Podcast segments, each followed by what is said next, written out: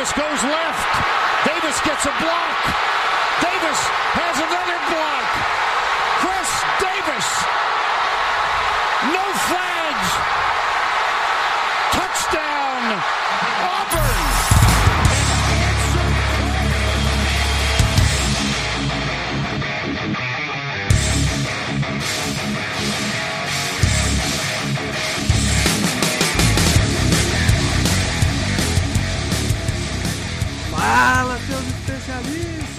Começando mais um No Flags. Aqui a gente expulsa zebras e se você torce para alguma franquia na NFL, a gente pode acabar te ofendendo. Eu sou o Paulo Ricardo e para falar da AFC East, eu tô aqui com a Manula da redação. E aí, Manu, tranquila? E aí, Paulo, tudo bom? Prazerzão ter você aqui de novo. E aqui com a gente também tá o honesto Vitor lá do Fincast. E aí, Vitor, tranquila? Fala aí, chapas, eu sou o Vitor e Caio Vanói vale cada centavo. Cara, é, primeiro, prazer ter você aqui de novo. E, puta, cara, a hora que eu fui fazer o, o layout aqui, porque a gente faz, né, pro, pro Raps, é, eu tive que procurar sua arroba, cara. Eu eu acho que uns, uns 5 minutos procurando que eu não achava, cara. Aí eu fui lá num post do Bruno pra falar, algum lugar do Bruno colocou. E vi trocadilhos, cara. Que porra é essa? É, porque graças à torcida do Flamengo eu perdi o. o Puta, é verdade. A cigarro. Quem sabe, sabe, isso aqui não será explicado aqui por, o porquê. Aí eu tive que fazer outro. Pois é. Mas só dar um recado antes que eu esqueça, é, antes da gente entrar, eu tô fazendo um podcast aí com o Dave, que é os Indomados, e é. Assim, o podcast não tem muito tema, não tem muito. não tem nem periodicidade. Agora que vai sair o segundo, o primeiro foi sobre o latino, esse segundo agora é sobre Arthur Aguiar e Maíra Card. É, a gente só não fala de eleição. Aí, quem quiser, cara, tá aí tudo que é Spotify da vida aí, agregador dos podcasts. Aí dá uma risada lá com a gente em meia hora e 40 minutos. O, o primeiro sobre o latino, cara. Eu não, eu não tava ligado nisso aí. Eu vou, eu vou procurar lá. Cara, eu, a primeira coisa que eu vou fazer quando eu sair é Ouvir um podcast sobre latino. do podcast é segundo o seu Arthur Aguiar e mais da casa. Tipo, eu nem imagino o que, que saiu disso. Irado.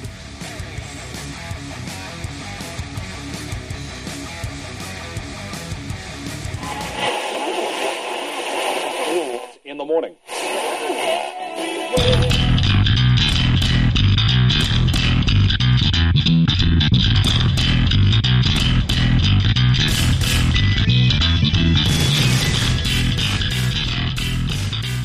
Então vamos começar, vamos direto pra, pra pauta do podcast, então. Falar um pouco de, de AFC East, a divisão que foi por tanto tempo dominada pelos Patriots. E, e esse ano, eh, já começando com o Patriots, tem uma, uma grande novidade, que é a ausência do Tom Brady nos Patriots, né? E o Patriots ano passado teve uma temporada pouco abaixo do que do padrão Patriots, o que faz isso parecer ridículo que eu vou falar em seguida, porque eles foram o 11 ataque da liga em DVOA e a primeira defesa da liga. Isso é uma temporada abaixo pro padrão dos Patriots. o Brady foi só o 17 quarterback em é, QBR e a OL foi a 22 defendendo pro passe, que aí talvez tenha refletido nesse ataque fora do top 10. E a, def... e a, a décima correndo, é, bloqueando pra corrida, né? É, Manu, já vou começar contigo. É, Patriots, depois de 20 anos, com outro quarterback, a gente não sabe ainda se vai ser Ken Newton, não sabe se vai ser o Steedham. É, o que, que você espera desse ataque do Patriots pra esse ano? Eu queria começar fazendo um aviso que se eu desaparecer do podcast é porque eu fui sentar no cantinho do meu quarto pra chorar, porque depois de 20 anos Tom Brady dos Patriots, então assim, eu acho que qualquer torcedor dos Patriots esteja lidando bem com essa notícia. Mas acho que além de ser um choque, é algo que vai tirar muita gente da zona de conforto, porque o ataque todo do time estava muito acostumado com Tom Brady. As armas que o time trazia era sempre para poder ah, complementar a forma como Tom Brady jogava. E agora a gente não tem mais ele. E os quarterbacks do time atual, os quarterbacks atualmente do time são totalmente diferentes do que, eram, do que era Tom Brady, porque a gente tem de um lado o Ken Newton, que é alguém que traz uma ameaça muito grande com as pernas, e de outro lado a gente tem Stedham, que apresenta alguns problemas que, que a gente não via com Tom Brady, principalmente sob pressão. Uh, ah, 2019 foi um ano bem atípico para o ataque dos Patriots. A perda do David Andrews, center dos Patriots, uh, afetou muito a área do time. Então, foi meio que um efeito dominó. A gente teve o problema com a OL. O grupo de wide receivers era muito fraco e não trazia. Não, não, não tinha armas ofensivas boas o suficiente para estar tá passando. A gente também não tinha mais o Rob Gronkowski, então o grupo de Tyrant sofreu bastante. E isso tudo em conjunto com o ano de Tom Brady bem abaixo do que a gente normalmente está acostumado, fizeram o ataque dos Patriots não ser o ataque dos Patriots que a gente conhece, com Tom Brady. E esse ano a gente está vindo para algo que, para ser bem sincero, a gente não sabe o que esperar, porque a gente não sabe se Ken Newton ou se Jared Stidham vão começar a temporada, principalmente agora que a gente não vai ter temporada uh, pré-temporada, então a gente não sabe a gente não vai poder ver eles treinando antes, a gente não vai poder ver eles jogando com o time antes, ver se Hamilton tá saudável ou não, ver se Jared Stidham teve aquela evolução que todo mundo fala que ele pode ter e, enfim, ser um, um quarterback sólido para poder estar tá assumindo o ataque desse time. Então, o ataque dos Patriots está muito rodeado de incertezas para esse ano, porque o grupo de receivers não teve uma grande hora do ano passado para esse ano. O grupo de Tyrants também não teve uma grande melhora do ano passado para esse ano. No caso, na linha ofensiva, a gente tem a volta de David Andrews, que já confirmou que vai estar jogando esse ano. Mas tudo em volta desse time e principalmente desse ataque é muito incerto.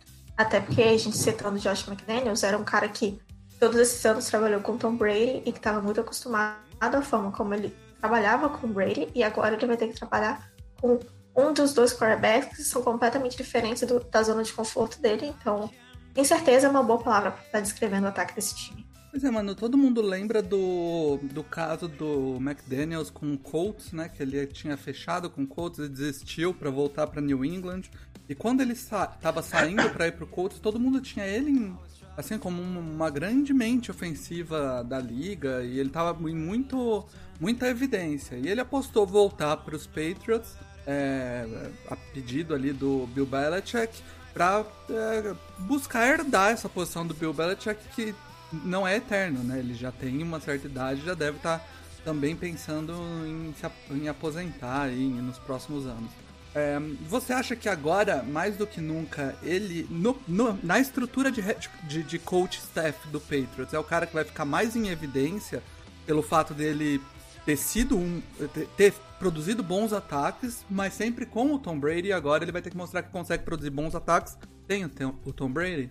Sim e não sim para o externo do time, para as pessoas que estão vendo de fora, mas eu não acho que isso vai mudar a forma como Bill Belichick enxerga o Josh McDaniels. Uh, Bill Belichick é um cara que tem muita confiança na forma como o McDaniels lida com o ataque, inclusive uma das coisas que a gente mais comenta entre torcedores dos Patriots é a forma como às vezes a gente vê o ataque como algo mais independente de Bill Belichick, porque por mais que a gente saiba que ele é um cara de mente defensiva, ele tem um cara que. Uh, ele também é o head coach do time, então ele tem influência em todos os, todos os setores. Mas McDaniel sempre teve um, uma independência muito grande para poder estar trabalhando o ataque da forma como ele via melhor.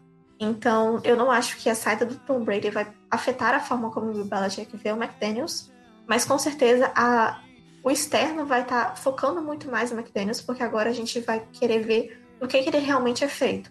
Porque antes a gente tinha um coordenador ofensivo muito bom, que estava uh, coordenando o melhor quarterback da história. Então, agora a gente vai ver o que, que esse coordenador ofensivo pode fazer com dois quarterbacks que não chegam nem aos pés do que Tom Brady é. Então, vai ser realmente interessante ver como é que Beck Daniels vai estar liderando esse ataque, como é que ele vai estar desenhando esse ataque de acordo com o quarterback que vai ser titular, porque Isidan e Ken Newton são totalmente diferentes. E vai ser interessante ver como é que a mídia vai estar lidando com isso tudo e como é que os torcedores também vão estar vendo o que McDaniels vai estar fazendo em campo. No ano passado, a gente viu muitas críticas a ele, principalmente a forma como o ataque estava lidando na Red Zone, porque o ataque dos Patriots ano passado na Red Zone foi muito mal, eles perdiam diversas diversas chances. Se tiver que listar um jogo o último contra o Tennessee Titans, que o time foi parar na linha de uma jarda e não conseguiu touchdown, e isso afetou o resultado. A gente perdeu no wild card em casa. Então, ano passado, as dúvidas ao redor de McDaniels pela torcida, por parte da torcida e por parte da mídia dos, do, do, do resto da NFL, já tinham subido muito. E esse ano é aquele ano do realmente vamos ver. Eu acho que ele pode se sair muito bem e mostrar que todas aquelas, aquelas propostas que ele recebeu para poder ser head coach fora dos Patriots não eram à toa. Como ele também pode mostrar que muito do que do trabalho que ele apresentava em campo era por causa do quarterback que ele tinha. Então acho que com certeza é uma outra palavra para poder estar tá definindo o que, que como é que a NFL vai estar tá vendo Josh McDaniels esse ano. Mas eu acho que ele vai se dar. Eu particularmente acho que ele vai se dar bem. Eu acho que ano passado ele teve esse problema na, na Red Zone porque ele tinha perdido o Chad Cia, que era quem coordenava as jogadas lá. Ele era técnico de wide receivers dos Patriots e era sempre quem chamava na Red Zone. Então ele agora se adaptou melhor a isso, se adaptou melhor a essa nova, essa nova realidade. E ok, a gente tá sem Tom Brady, mas eu acho que Josh McDaniels pode trazer coisas bastante interessantes para poder estar trabalhando com o Sedan. E eu tô realmente interessada em ver o que, que ele vai fazer com o Ken Newton, porque a gente sempre viu um ataque dos Patriots que era muito focado na forma como Tom Brady passava bem. Porque Tom Brady nunca foi uma, pessoa, um, uma ameaça terrestre. Agora a gente tem Ken Newton, que é um cara que vai correr muito bem, assim como vai passar bem. Então vai ser interessante ver como é que o McDaniels vai estar desenhando esse ataque, caso o Newton entre de titular.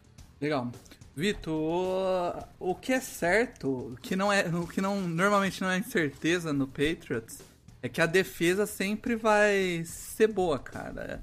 A gente já viu perder diversas peças e, e o Bill Belichick coloca qualquer boneco lá e faz a defesa rodar. É, esse ano perdeu mais uma peça importante. A maioria dos torcedores do Patriots gosta demais do, do Van Noy e foi pro pro Dolphins agora, pro seu Dolphins. E a, essa defesa vai ter que se reestruturar de novo. Você acredita que ainda a defesa ainda vai apresentar bons resultados ou você acha que a gente vai ver uma queda dele esse ano? Não, cara, acho que vai, vai manter ainda. Acho que se o Peito chegar aos playoffs, que eu, eu acho que vai chegar, vai ser mais por conta da, do da defesa que do ataque. Além do. Perderam os dois linebackers pro Dolphins, né, aquele Leandro Roberts também foi pro Miami. Mas o grande, a grande força ainda é a secundária, né? Ainda é uma das melhores da secundárias da, da liga inteira. É, Patriots nunca pressionou muito o QB, assim, no, acho que desde o Chandler Jones não tem um pass rush minimamente decente. É, estão sempre por dentro e tal. Eu não o vejo assim. Trey essa... Flowers, né? Aquele ano jogou muito é, bem. O próprio Trey Flowers não era um, um, um DE, né? Era o tipo de, de, de, jogador até que o próprio Brian Flores gosta, desse cara que fica se movimentando pela linha e tal. Uhum. Mas eu não acho, eu acho essa defesa muito forte. Eu acho que o, o, a grande valência desse time é, é, é, a defesa. Eu acho que o ataque continua muito fraco em, em relação a, aos últimos anos, grandes melhor, melhorias. Agora a defesa ainda intimida. A, a, defesa carregou o Tom Brady, carregou esse ataque a temporada inteira. E vai continuar, vai continuar do mesmo jeito. Não, vejo uma queda tão grande por causa de Kyle Van Noy, que eu acho que o que ele fazia, que era basicamente ser o edge rusher do time, acho que é plausível até você pegar um cara do draft e, e conseguir lapidar esse cara para fazer. Porque não era nada surreal o que ele fazia. É, realmente ele, ele, ele encaixava muito bem no esquema do, do Bill Belichick, mas não sei se era por, por grande talento dele ou se o Bill Belichick sabia usar o melhor dele, né, mano? O mais curioso do Kyle Vanoy, que acho que os torcedores dos Patriots sempre ressaltam, é a forma como ele evoluiu muito, porque ele chegou dos Lions como um ninguém e saiu dos Patriots como um cara muito amado pela torcida e um cara que tinha jogado muito bem nesses últimos anos, principalmente nessa última temporada. Uh, o que acho que é mais importante ressaltar de Kyle Vanoy é que ele é muito versátil, ele sabe trabalhar muito bem em muitas áreas. Ele pressiona bem quarterback, ele sabe parar bem. Uh, corridas e ele principalmente é um cara importante em defesa de passe. Então, acho que é um pouco dos dois para o Belichick sobre evoluir com ele, sobre ver onde ele precisava melhorar e trabalhar nisso nele. Ele encaixou muito bem no esquema dos Patriots, mas é, realmente eu concordo com o Victor. Eu acho que por mais que ele seja uma peça muito importante, ele tenha sido uma peça muito importante na defesa do time nesses últimos anos, é algo que vai ser possível de estar substituindo. Os Patriots estão muito acostumados em estar perdendo jogadores importantes, então é só mais um jogador importante que a gente perde, é o famoso Next Man Up. É, o, no draft trouxe dois linebackers, né? O Uche lá, Josh Uche, e o Jennings, né? A Fernie Jennings. É, pra ser bem sincero, eu não conheço nenhum dos dois. Mas de, uh, o Bill Belichick tem olho clínico pra esse tipo de jogador, linebacker principalmente, que, né? O, o Xi acho que dá pra preencher legal. Não, acho que não, não é pra um cara pra agora, talvez ano que vem a gente já esteja falando dele melhor. E o Anthony James, eu sinceramente acho que não vai nem cumprir o contrato dele de calor. Eu acho ele horroroso. Na verdade, o, o Patriot eu acho que sempre, né, fez aquele é, começou a pular para baixo e acumular uma cacetada de pique, né? É, os Patriots sempre dão 50 trade downs e acumulam um monte de picks e fazem o torcedor de trouxa que fica acordado até duas horas da manhã no draft esperando eles draftarem pra poder eles fazerem trade down. É que normalmente assim, o, o Patriots escolhe lá embaixo, né? No primeiro round você tem que ficar esperando até lá. Exatamente isso. Mas enfim, citando Josh Ush, eu acho que ele pode encaixar muito bem com Chase Winovich. Os dois jogaram no Michigan Wolverines, então eles conhecem muito bem o estilo de jogo um do outro. E eu acho que ele pode estar sendo uma realmente boa substituição porque eu consigo ver muito bem Josh Bush encaixando nessa defesa dos Patriots. Acho que ele pode ser uma peça que tá aí para poder estar tá cumprindo esses quatro anos de, de calor e tá cumprindo isso muito bem. Legal. Vamos passar pro próximo time aqui. Eu marquei pra gente falar do Buffalo Bills, que é um, é um time que surpreendeu muita gente no ano passado. Uma defesa bem forte e acabou chegando aos playoffs também. É, o Bills teve um ataque abaixo da média da liga, foi o 21 ataque da liga, porém foi a sexta melhor defesa da liga. O quarterback Josh Allen foi o 24 quarterback no QBR e a OL foi muito bem, a oitava em pass blocking rate, a 17 bloqueando para a corrida. É, Vitor, eu vou começar contigo porque eu sei que você gosta do Josh Allen, assim como eu e o pessoal do No Flags aqui, eu acho que é o único site do do Brasil que defende Josh Allen. Cara, o, o Bruno tem uma, tem uma opinião, é, uma hot take, que esse ano o, o Josh Allen desponta como um quarterback top 10. Você acha que é possível isso acontecer esse ano? E se acontecer, até onde esse Bills pode chegar com esse ataque? É, a gente tá vivendo uma pandemia, né? Se 15 quarterbacks tiverem coronavírus, ele entra no top 10. Sacanagem. Não, falando sério, é, eu tava até pensando nessa parada assim, da classe dele, que é que todo mundo aqui, pelo menos que acompanha o draft, era a melhor classe que a, que a galera viu, né? Chegar, pelo menos como prospecto. Ele foi um dos caras que mais evoluiu, assim, porque o primeiro ano dele foi pavoroso e ano passado ele foi, foi sei lá, mediano. A, o, o, resto da galera ou manteve o nível ou caiu drasticamente, como lá, o Josh Rosen já é carta fora do baralho. O, único cara que realmente subiu de patamar foi o Lamar. O resto ficou ali na meiuca. Não, não evoluiu muito, ou é, evoluiu como o Sandarno. Assim, eu acho que o, o, o Josh Allen, eu lembro o Bruno quando ele estava conversando ainda sobre o Josh Allen, o que, que achava, que, que achava com o prospecto ainda. Ele fala, porra, ele é um quarterback de três, daqui a três anos. Porra, você não drafta um cara pensando daqui a três anos, era mais o Bills, que desde o Jim Kelly não tem um quarterback. Mas se você parar pra pensar, talvez o Bruno esteja certo, que talvez em 2021 ele seja um quarterback. Só que 2021 talvez não seja porra nenhuma, porque ele tá com um dos melhores times da NFL, tá com puta de um ataque, tá, tem armas, é, saiu do draft com um senhor wide receiver, o, o, o você pode falar o que quiser, mas eu acho que ele é top 10 tranquilamente da, da liga.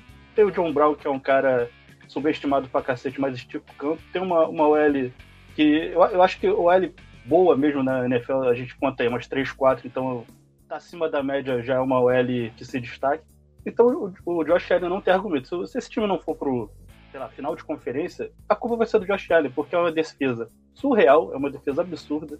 Tem, tem a, a linha defensiva é muito grande. É, os caras que atacam o QB o tempo inteiro. O, o, o a secundária, porra, o Tredavis White, cada ano ele vai jogando melhor. Pra mim já tá entre os cinco melhores aí corners da, da liga. Então a única peça de dúvida, acho que qualquer um, sendo torcedor do Bills ou não, é o Josh Allen, porque os coaching staff também é excelente. montou um time pro cara, se o cara não der resultado, é lógico que eu não tô falando que vai ser. É, vai ganhar um Super Bowl. Porra, o Bills nunca ganhou um Super Bowl. Mas eu acho que, pelo, porra, pelo menos esse time tem que brigar pra, pra. Primeiro tem que varrer essa divisão. Que é o mínimo que você se espera. É claro que se esperava do, do Patriots, que sempre teve o, o time muito melhor do que os outros, e varria a divisão. É isso que a gente imagina, que, que seja o primeiro, o segundo, o terceiro melhor equipe da, da conferência e vai disputar realmente. Porque se ficar nessa groselha de novo, cara, é, é, é hora de parar pra pensar e ver se é realmente isso que o, que o Bills precisa, porque tem todas as armas, tem, tem tudo que um quarterback sonharia em ter. Talvez o Tom Brady no, nos últimos anos não teve o que ele tá tendo agora. E ele vai botar os caras pra, pra, pra, chorar de novo, pra, pra sair. Então é isso. É, infelizmente o Josh Allen é, vai o racha dele ainda no terceiro ano dele de liga.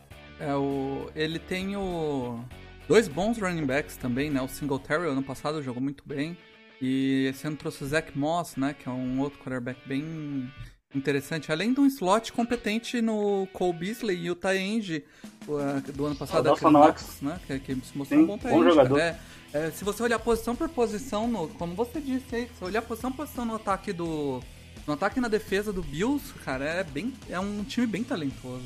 Mano, é, do outro lado da bola, a gente já falou um pouco, mas a, a, a, grande. A grande coisa desse Bills é essa defesa, né, cara? Uma das melhores defesas da liga. E o ano passado ela carregou o time até nos momentos onde o, o próprio Josh Allen acabava entregando um pouco ou não, não sendo tão competente. É, essa defesa, você acha que ela. É, com, se, se houver um pouco de evolução de Josh Allen, esse time realmente é o time para levar a divisão? Você acha que ele consegue bater os Patriots depois de tantos anos? Quantos anos faz que o Patriots não perde a divisão? Desde os Jets lá atrás? 2010, é isso? 2011? Ah, 2008. 2010 a gente venceu a divisão. 2008, quando o Tom Brady machucou. Ah, ok. Você acha que chegou a hora, então? ah, sim e não. Eu sou uma pessoa que apenas, enfim, citando Josh Allen de novo, eu provavelmente vou contra todo o resto do NoFlex que gosta dele, porque eu acho que eu só não falo mais mal de Josh Allen do que eu falo do Jared Stidham. Então, assim, só pra poder ter um, um pequeno, uma pequena comparação, eu falo muito mal do Josh Allen, eu falo muito mal do Jared Stidham. Uh, eu acho que a defesa dos Bills é sensacional. eu acho que a defesa dos Bills é sensacional. É uma defesa que ela é muito física, então ela acaba cansando muito o ataque adversário rapidamente, porque ela bate muito. Então a rotação do, do ataque adversário acaba ficando cansada. Isso foi, eu acho que, uma das coisas mais curiosas de ver nessa defesa dos Bills no passado. É uma defesa que agora vem para evoluir, porque já passou esse ano junto, passou o ano passado juntos e viu do que é capaz, então agora só vai vir para poder estar tá sendo melhor. E eu acho que provavelmente vai ser a melhor defesa da divisão, uh, considerando que os Patriots perderam algumas peças importantes, então ele, o time provavelmente vai demorar a encaixar ainda. E esse time tem chance de chegar longe se o Josh Allen for bem. Eu acho que Josh Allen é a grande, incógnita desse time. E já é o. Já veio de novo para poder ser a segunda. A, a grande incógnita, terceiro ano que ele está sendo grande e se porque tudo nos Bills vai girar em torno dele, vai falar e se? Se o Josh Allen jogar bem esse ano, os Bills provavelmente levam divisão, não consigo ver um cenário diferente, a não ser que os Patriots tragam tenham um ano absurdo com o Ken Newton ou o Tua Tagovailoa jogue muito, muito bem nos Dolphins, mas eu não consigo ver os Dolphins tendo um breakout year desse jeito e o Ken Newton jogando tão bem com as armas que os Patriots têm atualmente no ataque, então acho que os Bills têm um caminho para poder estar tá vencendo essa divisão e estar tá garantindo um bom lugar nessa tabela da UFC. E vai defender tudo do, do Josh Allen, porque ele tem armas e ele tem uma defesa muito boa. E uma defesa que vai manter ele em campo, jogando, para poder pontuar. Então tá tudo nas costas dele e esse é o ano para ele se provar. Esse é o ano para poder ele calar a minha boca e calar a boca de muita gente que, criticou ele por muito tempo. Não que eu acho que ele vai fazer isso, porque eu acho que ele vai jogar muito mal esse ano. E esse ano vai ser a prova de que ele não é um quarterback que merecia ter sido escolhido onde ele foi. Ô, Vitor, a desculpa que o Josh Allen tinha, ele é um quarterback de, que lança em profundidade com muita facilidade, né? O cara tem um puta braço. Mas ele não tinha, nem no John Brown, nem no Cole Beasley, um, um alvo em profundidade. A chegada do Stephen Diggs acaba com esse mito, né? Agora, quanto você acha que o Stephon Diggs impacta nesse ataque?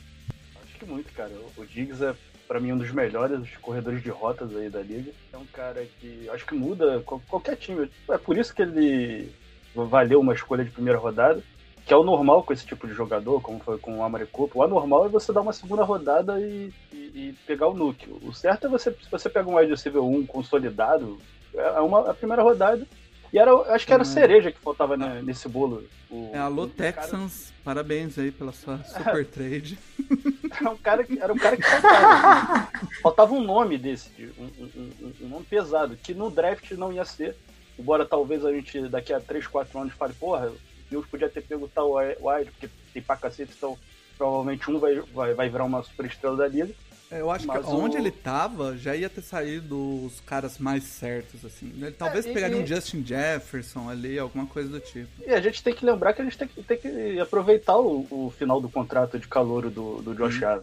Esse timaço está sendo montado porque por causa do, do contrato dele. E, e a própria, essa própria defesa, cara. A gente sempre fala aí, porra, é muito difícil uma defesa durar, render dois, três anos. O, o Patriots é até uma coisa. O Patriots é, é, não tem lógica com o Patriots. Mas nos times normais é, é difícil você durar dois, três anos. O Truman Edmonds, uma hora ele vai cansar, porque cada ano ele vai jogando mais. O próprio Ed Oliver, quando realmente estourar, esses caras vão acabar cansando porque estão vendo que o quarterback não está adiantando. Então o próprio, o, o próprio front office vê, vê isso. Eles já estão em, em, ritmo de um É, dessa galera toda de 2017 aí, o, o trabalho do Bills de 2016 para cá é fenomenal. Então é, é, é o vai ou racha do, do Josh Allen. Você não tem mais que esperar nada. E pegar um outro wide receiver como o Diggs, acho que muda. É, é uma divisão que não tinha grandes wide receivers. E você já chega com uma estrela para ajudar o cara. Não tem mais desculpa pro, pro Josh Allen, essa é a verdade. Por mais que eu goste dele, não tem mais desculpa de nada. Sim. Bom, falamos de coisa boa, vamos falar de coisa ruim agora. New York Jets foi mais uma temporada incrível, liderado pelo seu super é, head coach, amigão aí do, do Vitor Adam Gaze. Ele conseguiu, a mente ofensiva dele conseguiu produzir o 31 melhor ataque da liga, o popular penúltimo. E a defesa conseguiu ser a décima. É, o Sam Darnold, que era um quarterback que todo mundo tinha muita expectativa, foi só o 25 quarterback da liga esse ano, em QBR. E a OL foi a 12 em pass block win rate e a 30 em run block. Mano, vamos começar então falando de Sam Darnold. Todo mundo, quando ele saiu ali no pro Jets, esperava que ele fosse se tornar o melhor quarterback daquela classe. Talvez ali tinha gente achando Rosen, mas o Darnold era um cara com bastante teto, né? Todo mundo achava. E, e não foi o que ele mostrou no primeiro ano. Tudo bem, quarterbacks novatos tendem a demorar um pouco, no segundo também não. E aí eu, eu penso, até onde isso é culpa do Darnold e até onde isso é culpa do Adam Gaze? Acho que a gente não sabe muito até onde isso é culpa do Darnold, até onde isso é culpa do Gaze e até onde isso é culpa do Jets, porque a gente só viu dois anos de Darnold e é, um deles foi com Adam Gaze, que é uma mente ofensiva desastrosa. O Vitor tá aí pra poder falar disso até melhor do que eu. Os anos dele nos Dolphins foram horríveis. Uh, a gente tem aí um ano de Ryan Tannehill que foi muito bem em Tennessee depois que ele entrou como titular, é, depois de ter passado anos e anos num limbo gigantesco no Miami Dolphins. Então, a Gaze não ajuda em nada a evolução do Sam Darnold, porque embora ele tenha um piso bom, ele tenha tido um piso bom entrando no draft, ele ainda precisa evoluir muito na liga. Então essa evolução não foi. Não teve. Uh, a Gaze não ajuda em nada nisso. E também tem a questão de assim, Sandarnold cometeu muitos erros que não era para poder estar cometendo como segundanista. A gente pode começar pelo fato de que ele estava vendo fantasmas. Uh, ele, tem, ele ainda está apresentando problemas com pressão e com problemas com leitura, que é algo que ele já deveria ter evoluído nesse, uh, nesse segundo ano de liga. Então, assim, também tem a questão dos Jets, que não dão para ele armas boas. Ele não tem um time bom em volta dele para poder estar evoluindo. Isso é muito importante quando você é um quarterback calouro, porque por mais que você espere, você vai esperar de um veterano que ele talvez ele de melhor com a ausência de armas fortes, mas de um calouro você precisa estar tá dando armas para ele para que ele possa estar evoluindo. Uma boa prova disso é o Lamar Jackson, que uh, construíram um bom ataque em volta dele e ele destruiu defesas o ano inteiro. Então, assim, Uh, acho que a gente, ainda nesse segundo ano de Sandarnold, a gente não consegue determinar ainda se ele uh, é um bust. Acho que é muito cedo para poder estar falando isso, até porque a gente está na metade do contrato de calor dele. Mas o fato é de que a Danguese lá não está ajudando nem um pouco, muito pelo contrário, só está atrapalhando. E os Jets também não fazem nada para poder estar tá melhorando a situação daquele ataque. Então, assim, é ruim de todos os lados. É, o, o Vitor, ano passado, cara, o ataque do, do Jets, além de do Darnold não ter ido bem, também era um desastre, né, cara? Eles não tinham nenhum wide receiver minimamente competente, nem o Taenge é bom, nem a OL é boa, então. É, nos dá essa, a experiência um insider que teve um, o Adam Gaze como head coach primeiro, e depois comenta um pouco sobre esse ataque do Jets. É, primeiro, o Gaze, ele basicamente está fazendo o que ele sempre fez a vida dele toda, quando alguém tirou ele de. Um, sei lá, bom, bom técnico ofensivo para o cargo de, de Red Coach. Ele, ele, geralmente ele briga com as estrelas mesmo, ele fez de tudo, mas não conseguiu tirar o Bell, mas ele tentou o máximo. Então sobrou pro Jamal Adams também, que também não é inocente na história, e, e foi. Cara, é assim, é, o Sandarno é complicado uma avaliação dele. Acho que a pior, a pior tipo de avaliação é dele, que eu não consigo ver ainda se ele é, se ele é um cara ruim, se ele é um cara bom, se ele pode ser um cara bom, porque assim, até, o, até essa dupla aí, Tua e, e ele tinha sido o quarterback que mais gostei de ver no college. Eu, eu vi esse cara, a gente sempre fala, ah, Josh Allen era um cara cru. Ele era cru pra caralho também. Todo mundo falava, cara, se ele, se ele conseguir metade das interceptações que ele tem no jogo, na NFL, acho que esse cara vai ser um, um bom cara. Porque ele era um cara inteligente, era um cara. É, conseguia ler, fazer boas leituras e tal. Pô, o cara chegou na NFL, parece que é outro cara. Ele, além de ele não ter consertado nada da, da, do que ele era ruim, ele conseguiu piorar o que ele era bom porra, é, assim, ah, é, realmente, o, o, o Gaze não presta? Não presta, mas porra, aí? Aí o cara vai, vai, vai, vai botar isso embaixo do braço? Porra, é, muito se bate no. Ah, o, o Sandarno, de, o final da, da temporada foi 7-1. Porra, 7-1, beleza. Foram contra oito times, acho que um só foi pros playoffs, era um monte de time que não tá nem mais aí com a hora do Brasil. Então, pô, esse, assim, e a gente não consegue nem ver um vai ou racha, como a gente falou do Bill, né? Porra, será que Josh Allen é essa merda, ou ele é bom, não sei o que. Não, o Sam não tem isso, cara. É capaz dele chegar no, na opção dele de quinto ano, o Jets ainda não tem um time que a gente consiga definir se vale dar um segundo contrato para esse cara, se ele vai ser um reserva na liga, ou se ele não tem mais espaço na liga. Isso é muito triste, né? Por exemplo, você vê o Josh Rose, a gente já sabe que o Josh Rose não vai ser nada na liga. A gente vê um, um, um Amar, a gente sabe que ele vai ser uma estrela da liga. A gente não tem ideia do que o Sandorland vai ser. Porra, aí tem, tem, que botar na conta dele também. Não adianta a gente ficar criticando a imprensa de, de New York, que é foda, que o coach staff é uma merda, que os GMs. Porra, tá, beleza, tudo é verdade. Mas, cara, ele não fez absolutamente nada que alguém chegue e fale, porra, aqui tem um quarterback de, de Nova York. Eu acho que ele, porra, ele não é uma criança, cara. Embora ele seja um quarterback muito novo, de uma classe que teve muitos quarterbacks novos, eu acho que já tá, passou da hora já dele botar a bola embaixo do braço e tentar resolver.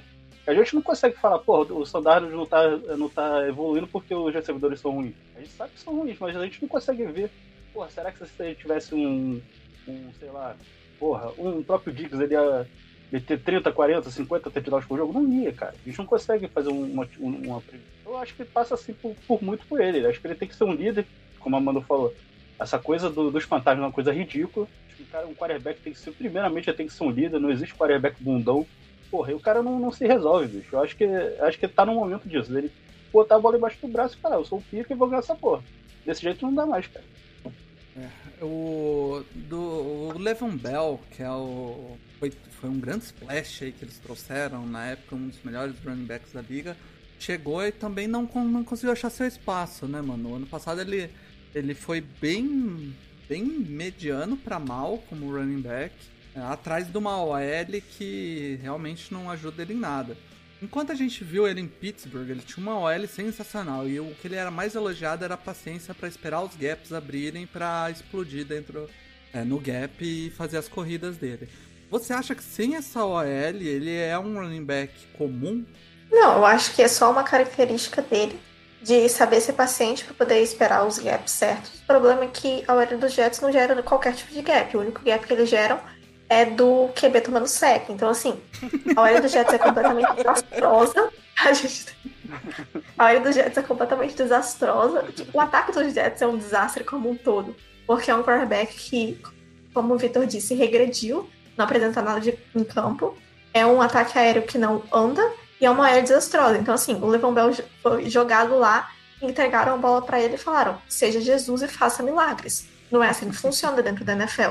Então, assim, uh, quando você traz um jogador, é preciso você ver se ele vai estar tá encaixando no estilo de jogo do seu time.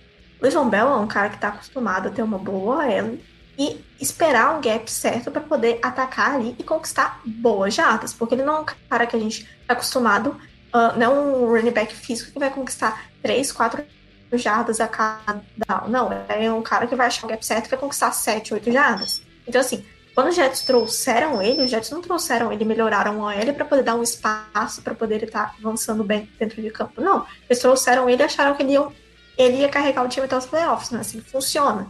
Então, assim, o, a, a forma como o Levon Bell jogou mal ano passado, eu coloco 100% na conta dos Jets do Adam Gaze. O Gaze porque não pensou num ataque bom para poder gerar em torno do, de um cara tão talentoso como o Bell. E os Jets porque não trouxeram uh, boas peças para poder estar tá preenchendo essa linha ofensiva e tá dando ele ao menos um milissegundo para poder pensar o que, que, ele vai fazer da vida antes de tomar o tackle. Então, assim, é 100% dos Jets. Eu acho que tinha a oportunidade de agora uh, tá saindo de todo aquele, aquele caos que foi em Pittsburgh e tá recomeçando a carreira dele, não recomeçando a carreira em si, mas recomeçando um outro time. E os Jets simplesmente não fizeram nada para poder estar tá ajudando ele. Não é como se ele fosse fazer milagres e carregar esse time. Não, não, não é assim que funciona. Então, assim, os Jets estavam meio, assim, mergulhados na ilusão quando eles acharam que o Levan Bell ia levar esse time pro Super Bowl. Não ia. ô, ô Vitor, do outro lado da bola, cara, a gente acabou de ter a notícia ontem que o Jets fez uma trade pelo Jamal Adams, que é um dos melhores, se não o melhor safety da liga. É... E a defesa deles no ano passado foi muito boa, muito porque tinha um safety muito versátil, que escondia diversos defeitos, e também um linebacker muito competente, que é o CJ Mosley, que estava ali. Eu acho que era o, o coração dessa defesa, eram esses dois caras. Um deles perde. Independente do valor da troca, que eu acho que fica bom pro, pro Jets, que é um time que está tentando se reconstruir, é, você, você vê essa defesa caindo bastante sem o Jamal Adams? Ah, eu acredito que sim. Se a gente entrar só no mérito do jogador, eu acho que sim, porque o, o Jamal não era um cara assim de é, cobrir o campo inteiro tal. Ele um, mas ele é um cara que ele ajudava muito na blitz. É, esse time não tem pass rush do, do, do Jets, embora seja uma defesa é, tenha bons números, ele não tem pass rush esse time. E ficava por conta disso era o Jamal Adams. O Jamal Adams cansava de ter interceptações, sete. É, porque ele é um cara, ele é um cara muito físico, ele é um cara muito veloz, é um cara muito inteligente. Então esse é, eu acho que é o grande valor do, do jogo do, do Jamal Adams. se ele vale isso, é, isso é uma outra discussão. Sim. Então eu acho que como, como jogador, eu acho que perde muito. Eu acho que a, a queda vai ser enorme dessa defesa, porque quem vai entrar no lugar dele vai ser um calor. O Washington Davis, que eu, eu até acho bom jogador, gosto dele, mas não é o estilo do, do Jamal Adams. Então o Marcos Meia também é um safety meio mediano. Então eu acho que perde muito, cara. Eu acho que é é, é só mais uma coisa para arrebentar o Donald, infelizmente. é, cara. Bom, para finalizar a divisão, vamos falar do Miami Dolphins, que é um time que draftou um quarterback muito esperado aí por, por todo mundo aí. É, o, o famoso Tank Fortua durou um ano inteiro a conversa, né, Vitor? E, e, finalmente a gente vai ter esse casamento que a NFL estava esperando do Tua e do Dolphins. É, sem o, o Tua jogando, o ano passado, com uma, uma mistura de Ryan Fitzpatrick e, Josh Rosen, o ataque dos Dolphins foi só o 27 da liga e a defesa foi tenebrosa, foi a 32 da liga. O que me impressionou foi ver que em QBR o Ryan Fitzpatrick foi o oitavo, foi um quarterback top 10 da liga. E a OL foi terrível, a 31 em pass blocking rate e a 32 em run block.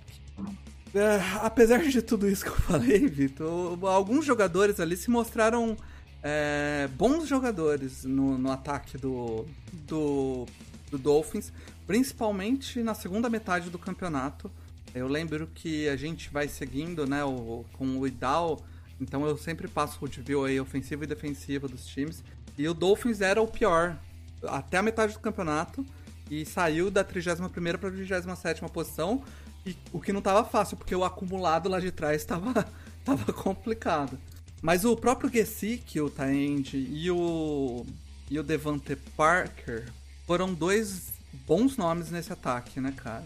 Como você vê, e, e veio novos nomes também. Como você vê o ataque esse ano, para começar, e você vê o Josh, o, o, o Tua jogando esse ano?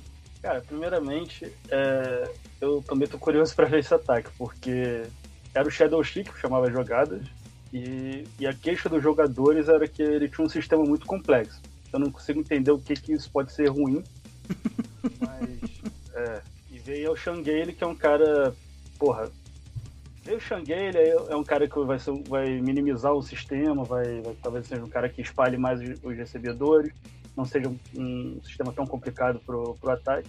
Assim, teve, tiveram os peças que tiveram. Por exemplo, Devante Park finalmente teve seu, seu ano de que se esperava dele na liga. Ele teve finalmente mais de mil jardas, ele bateu uma porrada de corne elite da liga, Marlon Humphrey, o, o Stephen Gilmer, pô, que ele fez com ele no último jogo foi sacanagem. Então ele mostrou que ele tem coisa ali, tem coisa ali. O Mike Zick, ele teve um primeiro ano horroroso com, com Adam Gaze, Adam Gaze botava o cara para bloquear todo mundo que viu um jogo do, do na vida sabe que ele não bloqueia nem a mãe dele. E quando botaram o cara pra só receber bolas, pra ser um slot receiver, um, um wide receiver good, ele mostrou coisas também. Preston Williams foi um cara que não foi draftado por questões físicas e, e de, de, de, caráter também. Mostrou coisas excelentes. A, a, a, até ele se machucar, ele ia sendo como um dos melhores calores de, wide receivers então, assim, tem peças ali. A OL realmente é muito ruim, tanto que ela, do time do ano passado para esse ano, se vacilar só deve ficar um jogador. É, a gente trouxe um, um CT reserva do, do Patriots, é, pegou três caras no draft. Então, talvez tenha, se ajeite aí. Eu, eu acho assim, as peças de ataque não, não são ruins, mas também estão longe de serem excepcionais. Até porque a gente não tem, a gente não, não, tem, não vai ter um time excepcional esse ano. Esse é um time para 2022, por aí, não é 2021, é, não é um time para agora. O que a gente tem que fazer é um grande acatado para depois aproveitar o contrato do Tua. Que eu, eu queria que o Tua jogasse, porque eu acho que quando tem uma estrela da NFL, e ainda mais numa posição, de, até o Manu escreveu o texto aí do Dolphins, do, do, do, do, do, dos melhores quarterbacks, botou o Damarino, é desde o Damarino que a gente não tem um, um Pro Bowler quarterback. Então, porra, é, a, a torcida tá expectativa, a NFL quer ver esse cara jogar, porque assim, eu tenho muito medo do Tua ser um merda, porque ele, ele tá todo fatiado pra viagem. O cara acorda e tá machucado. Então, porra, eu morro de medo, porque a, a, a, torcida, a franquia toda se vendeu por causa do cara. Agora, quando eu, eu, eu, assisto um vídeo do cara, eu vejo, pô, esse cara é foda. Sim. É um cara diferenciado. E ninguém consegue olhar pro Tu e falar que o Tu é ruim. A gente consegue falar, pô, esse cara aí não vai durar dois anos na NFL. Isso todo mundo consegue ver. Agora o talento tá ali.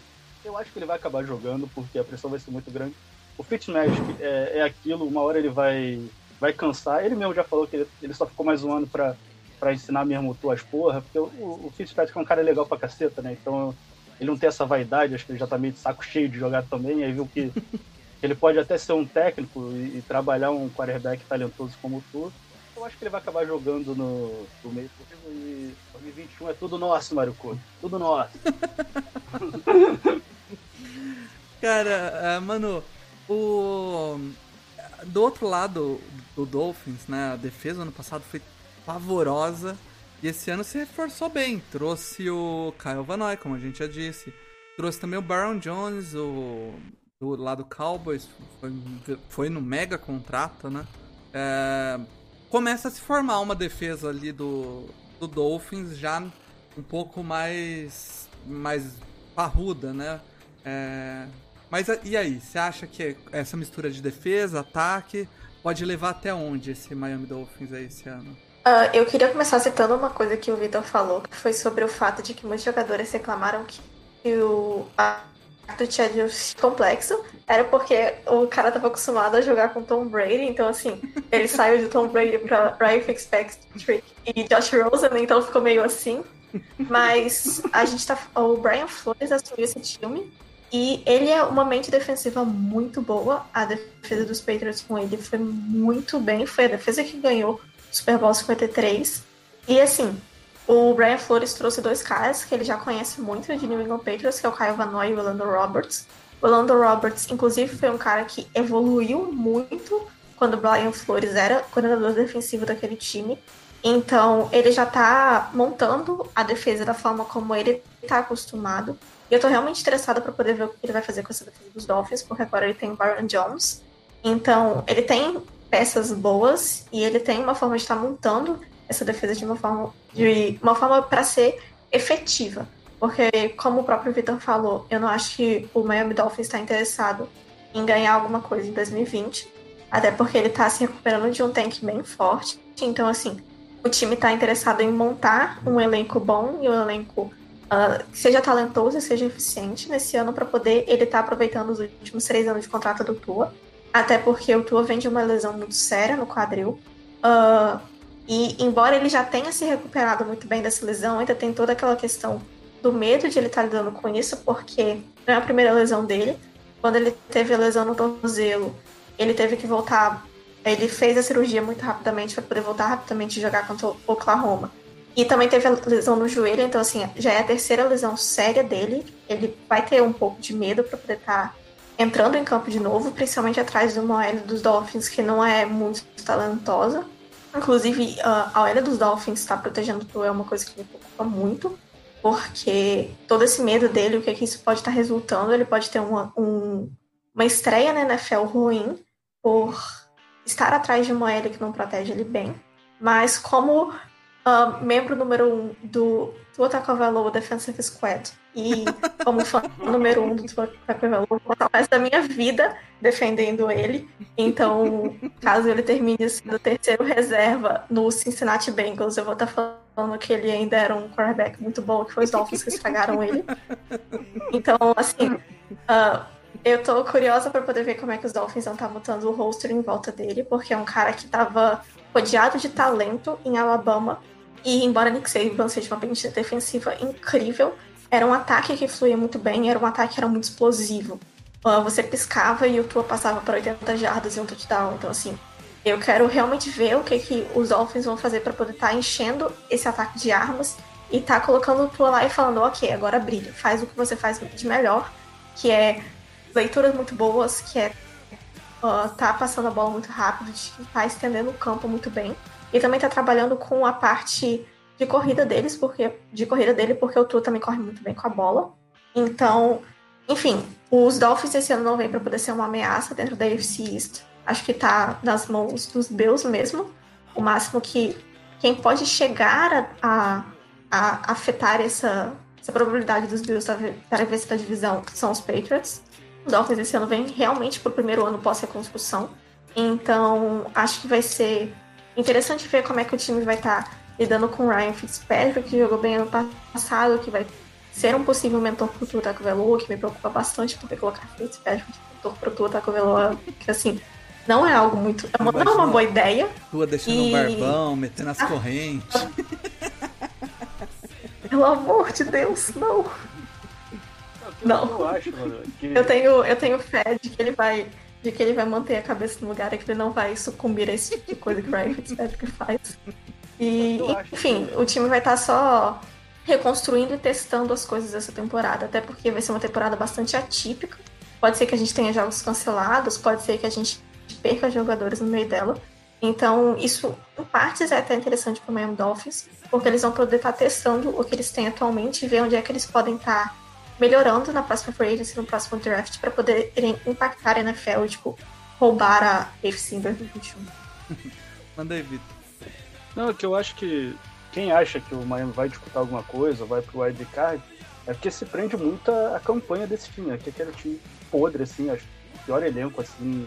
É, até hoje, é, acho que vai ser difícil alguém bater o recorde de jogadores numa temporada. O Miami usou 80 cacetadas e conseguiu cinco vitórias. Então, com um time bom, e mais uma vaga de wildcard, talvez as pessoas façam essa associação direta de que o Miami pode, sei lá, arrumar suas nove vitórias e, e, e ir para um. Acho que eu não acredito. Eu acredito que fica ali entre os seis e oito. E, e acho que é, é, isso, cara. Eu, eu, acho que até a do Non Flags tem um texto que o Miami podia ser o novo 49ers, que é um time que tá. É do Non Flags, né? Uhum. Quem foi que escreveu? foi. Não lembro, foi o. Não foi o Tobias. Foi o Aldo, talvez? Essa série foi uma série grande. Eu acho que foi o Aldo, não tenho certeza. Foi uma série grande, eu acho que foi o Aldo, mas eu não tenho certeza. Então, talvez seja isso mesmo que Miami. Talvez não, é isso que Miami quer. Miami é, é pra daqui a dois, três anos e realmente tomar a divisão, porque era basicamente a conta. Quando o Tom Brady sair, aí a, a, divisão volta a ser aberta e teoricamente os quatro terão chances de, de, de vencer a divisão. E é isso, acho que o Miami não tá muito preocupado com isso, acho que, tem, como a Amanda fala, tem que testar quem é bom, quem serve, quem tá é, querendo isso também. E, e é, porque se esse time vier a ganhar, esses caras aí que ralaram vão ter sua consagração. Uma hora eles vão ganhar os contratos. Eles merecem, Brian Flores vai virar. Vai, vão derrubar a estátua do Dan Marino e colocar dele no lugar do Sun Life Field. e é isso, eles sabem que eles têm a oportunidade da vida deles. E, porra, essa torcida até hoje tá estourando champanhe com uma de ver, foi, de velho, cara. Foi o Tobias que. Foi o Tobias, eu ia falar agora. Valeu, cara, foi um contexto bom pra caramba. É, então, é isso, é... faz sentido. Já que você falou aí de, de, do máximo de vitórias, vamos então para as previsões do Idal aqui, que eu acho que vai ter gente que vai ficar brava com a gente. Mas já, já aviso que a gente tá acostumado. Ano passado a gente criou casca, então pode, pode xingar que a gente não, não tá levando muito a sério. Começar com o Patriots então. O Patriots tem a quarta tabela mais difícil. Essa, essa divisão tem algumas tabelas bem difíceis na liga. A do Patriots é uma delas, quarta tabela mais difícil da liga. E, e o recorde projetado é 10-6. E aí, mano, você acha que tá acima do que você espera pro time ou tá mais ou menos no que você espera pro time? Eu acho que 10-6, nem eu sendo meu nível máximo de clubista, é algo que eu chuto pelo time nessa temporada, porque assim, 10-6 é realmente puxar o saco de Bill Belichick. Uh, como você falou, Paulo, ele tá em quarto na tabela do Idaho. E se a gente for olhar a, a, a tabela que a NFL fez, de só comparar vitórias e derrotas, é a tabela mais difícil da liga. E a gente não só olhando a questão da tabela, mas agora juntando ela com o time em si, é um ataque que é cercado de incertezas e uma defesa que vai estar tá vindo para mais um ano que se espera muito por time de Bill Belichick, mas perdeu muitos jogadores importantes. Então, assim, dessa vez é ser bastante otimista, inclusive otimista é eufemismo para poder estar descrevendo esse 10-6. Eu acho que os Patriots ficam assim, entre um 7-9 e um 8-8, e assim, para ser um pouquinho clubista, um 9-7. Vitor, o que, que, você acha, cara? Você, você vê o Patriots também indo mal ou você acha que 10-6 pode ser realista para eles? Eu acho que se o Ken Newton jogar, sei lá, como como, sei lá, mais ou menos que o Tom Brady jogou ano passado, acho que é 9, 10 vitórias mesmo. Eu acho que eu, eu não vejo esse time tendo campanha negativa. Eu acho que eu nunca vou ver o Bill Belichick tendo uma campanha negativa. eu acho que fica por aí mesmo. Eu, se eu tivesse que travar, eu botava 9-7, mas eu acho 10-6 bem aceitável. Beleza. Eu Bom... não ver Bill Belichick tendo uma campanha negativa. Eu espero que assim, enquanto eu for torcedora dos Patriots, a gente consiga manter esse, esse positivo aí. Vamos para o segundo colocado na divisão, e esse a gente vai ouvir bastante sobre. É, com a, o Bills tem a 17 tabela mais difícil da liga. E dentro dessa divisão é a tabela a segunda tabela mais fácil. Porém, é, o, o, recorde projetado para os Bills foi só 7-9. E aí, Vitor, quanto você acha que a gente vai apanhar da, dos torcedores dos Bills aí? É que eu te falei off. Vocês só não vão apanhar muito porque o torcedor do Bills é velhinho, não tem Twitter e não sabe, não sabe baixar podcast. Porque é, é uma. Não vou, não vou aqui dar pau no Idal, mas é, não, isso não vai acontecer, né, gente? É, a é chance de ser um 7-9 é. Eu acho que o Josh tem que fazer muita merda, tem que. O reserva dele tem que fazer muita merda também. eu, acho que é um time que tranquilamente vai ter suas nove vitórias aí para cima. Eu, eu, na verdade, se eu tivesse que botar. Eu não vejo esse time tendo menos de 10 vitórias. Acho que, como eu falei, acho que vai ser o líder da divisão até com certa tranquilidade, então acho que, pô, 7-9 acho muito baixo, cara. 9-7 é, talvez você. Talvez a gente discutisse, assim, eu não concordaria, mas discutisse. Mas acho que esse é um time de 11 vitórias. Então... E aí, mano, o que, que você acha? Eu acho. Eu já vou dar minha opinião. Eu acho que o esse vai ser um dos maiores gafes do Idal, igual foi o Texans ano passado. Eu acho que 7-9 é realmente. Não, não fala, fala, vamos falar de Chargers não, vamos falar de outra coisa. é, eu acho que 7-9 é um pouquinho demais. Eu tenho 50 bilhões de problemas com o Josh Allen, mas eu não acho que vai chegar nesse ponto. se chegar, aí é um, um beijo pra ele, tchau, Buffalo Bills, passa pra próxima, vai procurar um outro quarterback porque não dá mais. eu acho que esse time vem pra, no mínimo, umas 10 vitórias. Eu acho que ele termina em 11-5 e termina com certa tranquilidade como líder da divisão. Beleza. Paulinho, Paulinho, se o Bills bater 7-9, o, o, o Idal vai ficar igual o Filipão depois da Copa de 2002, que não levou o Romário. Vai entrar assim, ó. Vai entrar assim. Vai ter que engolir. né? Pô, pior que é, cara. O... Cara, em terceiro na, na, na divisão ficou o Dolphins. Que aí eu acho que. Que. Na real, eu acho que isso aqui é um- até um recorde possível, mas é a melhor das hipóteses pro Dolphins. Dolphins é a 19 tabela mais difícil, então é a tabela mais fácil da divisão. Isso levou o time à previsão de 7-9. E aí, Vitor, 7-9 você acha que é o limite desse time mesmo? Se tudo der certo? É, entre 6 e 8 vitórias. 7, é, 7 eu acho que já é uma amostragem boa do que esse time pode render. Então eu acho que é mais ou menos isso. Como eu falei, eu não acredito que esse time dispute nada é, realmente sério esse ano. Mas eu acho que é bom. Se você parece pra pensar que era um time que ano passado a gente estava discutindo se era o pior time da história. É, um time que, porra, os sete primeiros, os primeiros jogos era. é, a NFL queria processar o time, achando que.